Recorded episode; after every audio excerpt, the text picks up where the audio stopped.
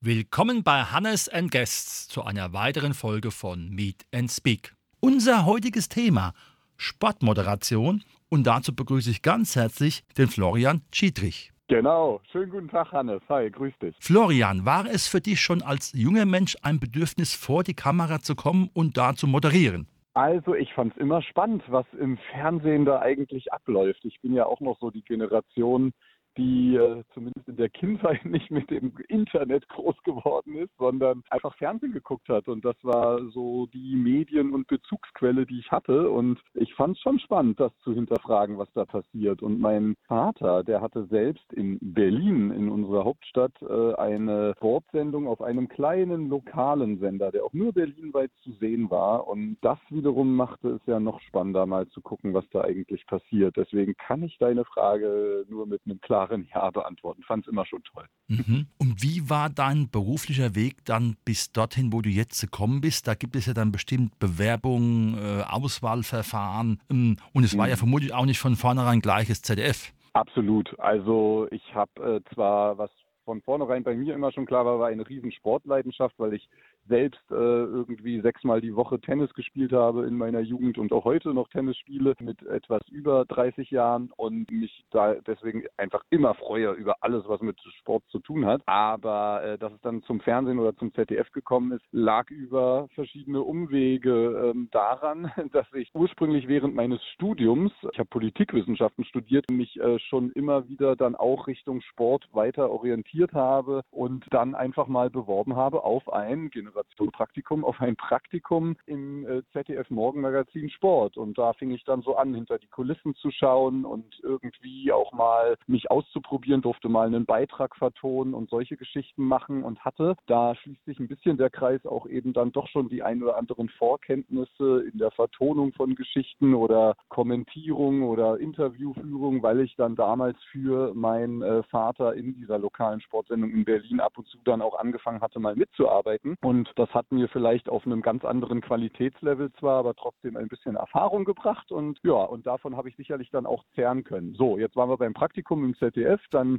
ging das Studium noch ein bisschen weiter, aber irgendwie, wie es dann so kam, haben sie sich noch an mich erinnert, als dann eine Art kleine Stelle frei wurde. Und dann habe ich im ZDF wirklich begonnen, die Hintergründe, die man immer so als Bilder im Hintergrund von Moderatoren sieht, dann irgendwie festzulegen oder wenn Jürgen Klinsmann im Fußball spricht, dass dann auch unten eingeblendet wird, Jürgen Klinsmann, also eine Position, wo ja auch gerne viele Fehler passieren können. Damit hatte ich dann begonnen und dann kam langsam eins zum anderen. Dann durfte ich erste Beiträge machen, also das heißt, ich war dann zu hören im Fernsehen. Dann gab es auch mal ein Casting für Moderatoren im Morgenmagazin, das hatte ich dann tollerweise gewonnen, also da lief es dann irgendwie auch ein bisschen glücklich. Und äh, ja, und so fing es dann auch mit dem Moderieren an. Und seitdem will ich es wirklich nicht mehr missen und bin dankbar, dass ich das machen kann. So, ich hoffe, ich habe das jetzt irgendwie in Kürze verständlich mal äh, gesagt.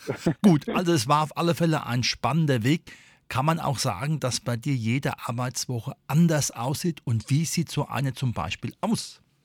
Na, ja, ja, das sagst du genau richtig. Also das finde ich auch das Spannende an diesem Job. Jede Arbeitswoche sieht tatsächlich komplett anders aus. Also deswegen ist es auch gar nicht leicht zu sagen, die typische Arbeitswoche. Die einzige typische Arbeitswoche, die ich habe, ist, wenn ich im Morgenmagazin den Sport moderiere. Das ist in meinem Leben, aber auch nicht in jeder Woche der Fall, weil wir uns im ZDF mit der ARD abwechseln und auch innerhalb des ZDFs immer noch mit äh, einer Kollegin ich mich abwechsel. Das heißt, in meinem Leben ist eigentlich jede vierte Woche eine Morgenmagazinwoche und die äh, äh, hat natürlich auch immer in sich, weil äh, das Morgenmagazin heißt ja auch schon im Wort früh aufstehen. Ähm, also ich bin um 3.45 Uhr in der Redaktion, um äh, die letzten Reste vorzubereiten. Mir ist das auch wichtig, dass ich mir alles selber vorbereite, damit es authentisch rüberkommt und Gespräche oder Inhalte dann natürlich auch nochmal durchlese, wo es irgendwie wichtig ist. Und um 5.30 Uhr geht es dann auf Sendung. Die Sendung geht dann mit verschiedenen Sportblöcken, sechs an der Zahl bis um 9 Uhr. Danach wird dann noch aus ausgewertet, in den nächsten Tag geguckt, dann gehe ich kurz schlafen, will dann auch noch ein bisschen was vom Tag haben und abends geht es dann schon wieder an die Vorbereitung gemeinsam mit der Redaktion, welche Inhalte machen wir, welche Beiträge brauchen wir für die kommende Sendung und so geht eine Woche dahin und an einem Freitag weiß man dann, was man getan hat. Also das ist eine typische Morgenmagazinwoche und äh, freut sich dann natürlich vor allem am Samstag auch mal wieder aufs Ausschlafen. Und äh, in anderen Wochen ist das Schöne, dass es eben so ein bisschen unberechenbar ist. Also das ZDF ist ja sportlich sehr breit aufgestellt. Da gibt es dann jetzt zum Beispiel im Winter auch die Wintersport-Moderation. da geht es dann mal zum Wintersport, wo wir dann äh, live äh, Sport auch live ähm, moderieren. Gerade am Wochenende senden wir ja Wintersport häufig auch mal von Samstag früh bis Sonntagabend. Oder es geht auf ganz verrückte Dinge wie im letzten Jahr war ich mal auf Hawaii beim Ironman, den hatten wir live übertragen. Das war mal eine verrückte Dienstreise. Also solche Geschichten stehen an und das ist ganz wichtig. Ich bin äh, nicht fest angestellt im ZDF, sondern freier Mitarbeiter, wie eigentlich alle in unserer Sportgeneration, in, in meinem äh, Sportredaktion in unserer Generation. Und deswegen ist es auch nicht verkehrt, da nochmal woanders zu arbeiten. Und ich arbeite noch in der Deutschen Welle, dort für die Nachrichten allerdings. Das ist ein TV-Sender, der hier auch in Berlin ausstrahlt und vor allem mal gedacht war für das deutsche Programm außerhalb Deutschlands und Europas. Und dann arbeite ich selbst noch als freier Moderator für Veranstaltungsmoderation. Und daraus ergibt sich dann ein schönes Gesamtpaket, was wirklich sehr abwechslungsreich ist, um es nochmal auf den Punkt zu bringen. Das ist genau. wahrlich ein Potpourri, das muss man sagen. Ja. Jetzt mal eine Frage zu der Redaktionsarbeit. Wir leben ja in einer Informationsgesellschaft, im Sport natürlich auch und besonders. Wie kann man da noch wichtig von unwichtig unterscheiden? Weil ich kann mir zumindest vorstellen, die Informationsflut, die einen erreicht, ist ja fast erschlagen. Ja, total. Also ist auch eine ganz, ganz wichtige Frage. Ähm, das ist vielleicht im, im, Sport fast leichter zu beantworten als dann natürlich in der, in der Politik, wo es ja auch häufig Schnittmengen gibt, wenn wir zum Beispiel über das IOC berichten oder sowas. Für uns ist natürlich einfach wichtig, dass wir auch als öffentlich-rechtliche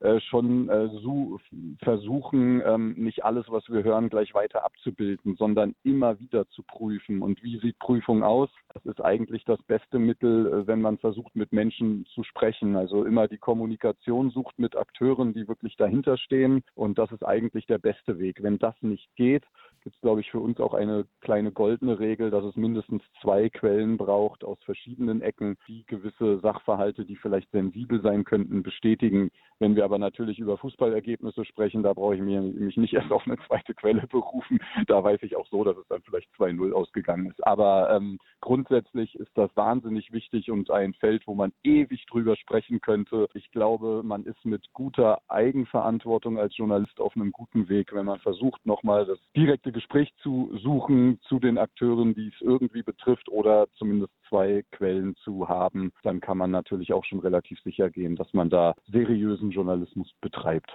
Mhm. Ich habe dann immer noch das Bild im Kopf von den etwas Älteren, die mittlerweile ja auch nicht mehr äh, aktiv sind, die sehr viel auch auf persönliche Kontakte zurückgreifen konnten. Also ich nenne jetzt mal Harry Valerin und sowas. Ist das in der heutigen Zeit, in dieser schnelllebigen Zeit für einen Moderator überhaupt noch möglich oder muss er dann eigentlich schon wieder zum nächsten Sportevent hüpfen? Ja, da steckt viel drin in deiner Frage. Es ist wirklich so. Die Zeit ist schnelllebig schnelllebiger. Das merke ich im ZDF, wenn ich mich mit vielen Kollegen, und das sind auch über ganz tolle Gespräche, austausche über die früheren Zeiten, äh, wie man dann ja wirklich noch hört, wie äh, gewisse Kollegen mit äh, Spielern der deutschen Fußballnationalmannschaft noch selbst Anfang der 90er, Ende der 80er äh, irgendwie gemeinsam am Tisch saßen und ein Bier getrunken haben. Das sind Dinge, die sind heute unvorstellbar. Das ist heute alles getaktet. Das ist natürlich alles viel größer geworden. Alles wird auch aufgrund der sozialen Medien überall beobachtet. Also sprich dieses Zusammengemauschel, das gibt's heute nicht mehr. Ist ja auch auf eine Art und Weise sicherlich auch gut so. Aber wie du schon sagst, das heißt natürlich auch, dass man auf vielen Ebenen anders gewisse Quellen äh, beschaffen muss. Ich finde es trotzdem natürlich wichtig, zu versuchen, den Kontakt zu suchen. Also gerade wenn wir jetzt nicht beim Fußball sind, bei anderen kleineren Sportarten ist es schon gut möglich, auch an Athleten ranzukommen. Da ist natürlich auch noch eine Freude da, sich präsentieren zu können. Gerade beim Wintersport, da gelingt das sehr, sehr gut zum Beispiel. Beim Fußball ist das wahrlich schwieriger und da, wenn man ganz ehrlich ist, läuft auch ganz viel darüber, dass man einfach liest und Artikel selbst sucht über bestimmte Spieler oder Spielerinnen und dann irgendwie guckt, wie man sich daraus Inhalte zusammenbaut. Aber das Gespräch am Tresen, wie es mal früher in den tollen Geschichten war, das geht definitiv nicht mehr. Da ist man schon froh, wenn man mal fünf Minuten bekommt, um ein Interview mit irgendwem zu führen oder so. Du hast ja nun auch Sportereignisse der größeren Art moderiert. Gibt es da bei dir so eine Art Best-of? Ah, schön. Also es ist schon wenn ich ehrlich bin, immer noch so, dass äh, das Olympische seinen ganz besonderen Reiz hat, auch wenn es da natürlich sicherlich zu Recht viele Diskussionen rund um das IOC und so weiter gibt. Aber die Athletinnen und Athleten, die in zwei, drei Wochen an einem und demselben Fleck bei Olympia zusammenkommen, die ergeben schon einen ganz besonderen Geist und einen ganz besonderen Spirit. Und das kann ich auch sagen, ohne jetzt schon etliche Olympische Spiele erlebt zu haben. Aber ich war jetzt in, in Tokio bei den vergangenen äh, Sommerspielen und bei den vergangenen Winterspielen in Peking, was verrückterweise ja beides Spiele waren, die unter einem ganz verrückten Stern auch standen. In, in Tokio gab es keine Zuschauer aufgrund der Corona-Pandemie. In Peking äh, gab es noch nicht mal die Möglichkeit, de facto wirklich ins Land einzureisen. Da waren wir wie in so einem Korridor unterwegs, der für uns Journalisten geschaffen wurde, damit wir ja keinen Kontakt zur wirklichen chinesischen Bevölkerung herstellen. Aber selbst unter diesen Umständen war es halt immer ein ganz besonderer Geist. Sportlerinnen und Sportler, die alles dafür tun, um ihren Traum irgendwie irgendwie zu erfüllen und selbst mal bei Olympischen Spielen dabei zu sein und damit verbunden immer fantastische Geschichten.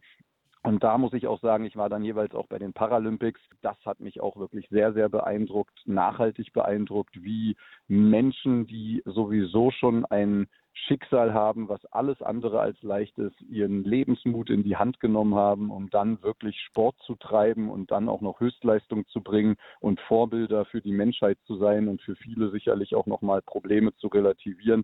Da muss ich auch auf jeden Fall die Paralympics nennen. Das war fantastisch und äh, ja, ein, ein weiteres Highlight, das hatte ich eben auch schon mal kurz angesprochen, was oben mitschwirrt, ist tatsächlich die Ironman-Weltmeisterschaft auf Hawaii. Das kannte man sich auch gar nicht wirklich vorstellen vorher, aber eine Insel vollgepackt mit vielen verrückten Triathletinnen und Triathleten und das waren Bilder und Atmosphären, die das geschaffen hat, das äh, war auch einmalig. Und genau da, wenn ich das gerade alles so beschreibe, kann ich auch einfach nur sagen, ich gehe den Job mit Demut an und bin dankbar, überhaupt sowas dann live auch immer mal mitbekommen zu können, auch wenn man dann in einem Tunnel ist und am Arbeiten ist und auch wirklich Stress hat. Das ist kein äh, Genuss pur, aber aber es ist äh, viel mit Dankbarkeit bei mir verbunden und ich hoffe, das auch so ein bisschen mit Leben füllen zu können in meinem Job. Mhm. Ich hatte ja nun auch schon viele Olympiateilnehmerinnen und Teilnehmer bei mir im Interview und die haben sich unterschiedlich geäußert zu diesem Spirit. Wie macht sich mhm. für dich dieser Spirit bemerkbar? Wo kannst du ihn fassen? Jetzt auf der anderen Seite mehr ich des Moderators. Also auf meiner Seite ist das natürlich so, dass wir mit den Athletinnen und Athleten dann zusammenkommen, wenn sie sowieso gerade ihre Höhepunkte, ihre Sternstunden oder auch ihre äh, verrückten Wettkämpfe erleben. Das sind natürlich auch immer sehr äh, emotionale Punkte und wir Journalisten, äh, wenn man so will, jagen diesen Emotionen ja auch hinterher. Deswegen erleben wir natürlich meist auch immer das Höchste der Gefühle, egal in welcher Hinsicht. Und das macht natürlich nach zwei, drei Wochen einen, einen wahnsinnigen Geist aus. Ich empfinde das aber auch so, weil ich natürlich doch die Athletinnen und Athleten, wenn man die einfach wahrnimmt, das ist so schön zu sehen, wie sie eigentlich selbst davon berichten, auch mal mit anderen Athletinnen und Athleten eben in einen Kontakt zu kommen. Also da ist dann der Tischtennisspieler, der auf einmal die Leichtathletin kennenlernt. Das meine ich jetzt aber gar nicht beziehungstechnisch, sondern wirklich mal ähm, einen Einblick in andere Strukturen zu bekommen, aber trotzdem in einen Lebenslauf, der sich ebenfalls dem Sport voll und ganz hingibt. Und dieses Durchgemischte, das hat man eben sonst nirgendwo. Und das eben noch über Nationen verteilt, äußert sich auch für mich als Journalist fantastisch. Wir haben mit mehreren Sprachen zu tun, mit mehreren Sportarten, mit mehreren Kulturen, mit mehreren Verhaltensweisen, mit mehreren Essen.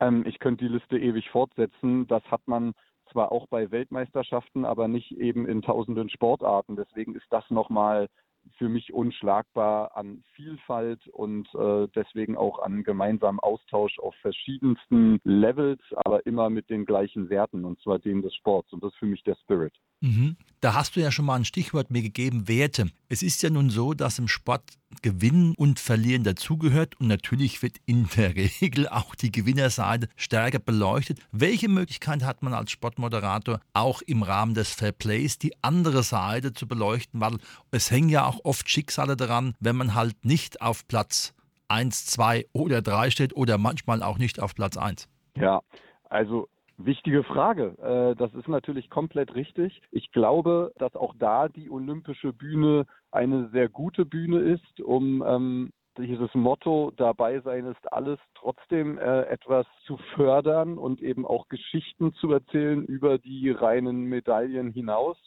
Andererseits ist klar, machen wir uns nichts vor, wer gewinnt oder Medaillen holt, der oder die haben dann natürlich eine viel größere Präsenz nochmal, aber es ist schon auch unser Anspruch, genau diesen olympischen Geist auch als Journalisten zu fördern, indem man eben auch Geschichten erzählt. Was steckt eigentlich dahinter, um zu Olympischen Spielen zu kommen? Wir haben ja dann bei Olympia zum Glück auch ein Programm von morgens bis abends, wo man mal die Fläche hat, um solche Geschichten zu erzählen. Und das finde ich schon wahnsinnig wichtig, das auch zu tun. Dann gibt es natürlich, ich weiß gar nicht, äh, muss gerade an Andreas Tober denken, der Turner, der in Rio bei den Olympischen Spielen mal mit Kreuzbandriss für seine Mannschaft noch geturnt hatte, damit sie äh, zumindest den finalen Wettkampf da noch bestreiten kann. Also es gibt natürlich immer wieder so viele Geschichten über das reine Medaillengewinnen hinaus, wo man sagt, das ist wahnsinnig wichtig, das zu tun. Und ja, wo du die Frage ansprichst, vielleicht sollte man auch sich immer wieder selbst als Journalist hinterfragen, solche Geschichten lieber noch mal mehr zu positionieren, denn es ist nicht immer nur der Sieger oder die Siegerin, die alle ganz toll sind. Das sind auch einfach wirklich diese Geschichten, die emotionalisieren und die gehören schon auch äh, echt in den Vordergrund. Und auch als Journalisten sollten wir uns da immer hinterfragen, ob das vielleicht manchmal nicht sogar noch einen größeren Stellenwert einräumen sollte. Bin ich ganz bei dir. Mhm. Jetzt sind wir ja auch eine Gesellschaft, die Gott sei Dank noch sehr viele Kinder und Jugendliche hat. Taucht dieser Begriff von Kinder- und Jugendrechte auch irgendwo mal wieder in einer Sportredaktion auf unter dem Blickwinkel Kinder brauchen Bewegung, Kinder brauchen Spiele und Freizeit?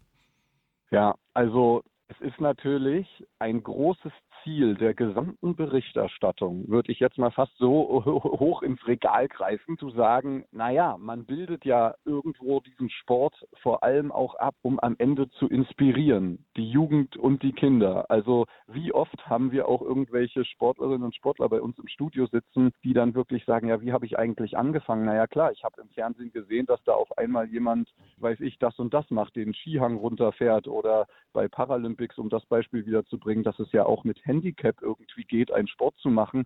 Also man hört das ganz häufig, dass ja gerade diese Berichterstattung Kinder, Jugendliche anspricht und dann irgendwie vielleicht der Vorbilder schafft, um dann natürlich irgendwie Sport treiben zu können. Das heißt, ich sehe da sogar schon, selbst wenn wir nicht direkt über Kinder- und Jugendsport berichten, schon mal eigentlich einen, einen Zusammenhang und einen Antrieb, dass das äh, vielleicht funktioniert. Der Kinder- und Jugendliche Sport selbst ist zum Beispiel in der Fernsehberichterstattung sehr wünschenswert einerseits abzubilden und andererseits sind wir da natürlich auch auf einem Feld, wenn man irgendwie in Schulklassen oder in ähm, in, in, Kindergärten äh, anfängt, Filmaufnahmen fürs Fernsehen oder natürlich auch für, für Online-Portale zu machen, dann geht es immer wieder auch um Bildrechte. Da sind noch nicht volljährige Menschen, die eigentlich gar nicht selbst äh, entscheiden können, ob sie jetzt in der großen, weiten Welt abgebildet werden dürfen oder nicht. Das heißt, wenn man eine Klasse von 27 Schülern filmt, müsste man eigentlich jedes Elternteil dieser 27 Schüler erstmal fragen, ob man diese Bilder abbilden darf. Und da wird es logistisch mitunter schon so schwierig, dass da auch äh, tatsächlich ein, ein kleines Problem existiert, um, um das mal einfach so, so schnell zu machen.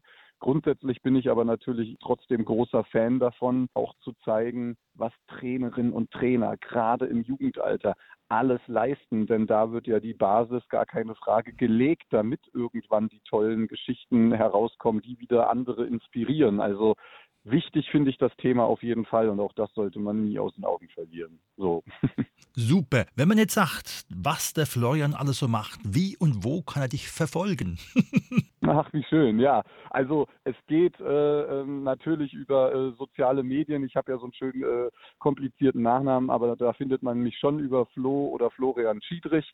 Ansonsten ist es so, dass ich im Morgenmagazin im Sport, sobald äh, das ZDF sendet, ziemlich häufig auftauche. Also ich sagte ja schon mindestens jede vierte Woche in meinem Leben. Also wer mal früh aufsteht und denkt, ach, kurz vor halb oder kurz vor voll, dann schalte ich mal kurz irgendwie rein, ob nun in den Online-Livestream oder eben doch noch ins Fernsehgerät, dann äh, findet man mich dort im Morgenmagazin häufig den Sport moderieren. Ansonsten sind das ja schon mal die beiden Dinge. Ansonsten gibt es noch bei mir selbst die äh, Möglichkeit, wenn ich selber auf, auf sozialen Medien darauf hinweise, was wieder ansteht im ZDF Live-Sport, wann sieht man mich im Wintersport. Also da gibt es auch jetzt im Februar wieder einige Termine zum Beispiel so, und dann habe ich auch noch in Berlin wiederum über Berliner Leute ein, ein Podcast-Projekt mal gestartet, das heißt Jute Leute. Das ist aber nur was aufs Ohr. Wer da mal reinhören will und sich über Berliner Persönlichkeiten was anhören will, der kann das auch gerne tun über Spotify und sämtliche Plattformen. Ansonsten auch immer mal gerne anschreiben. Das ist auch immer natürlich willkommen.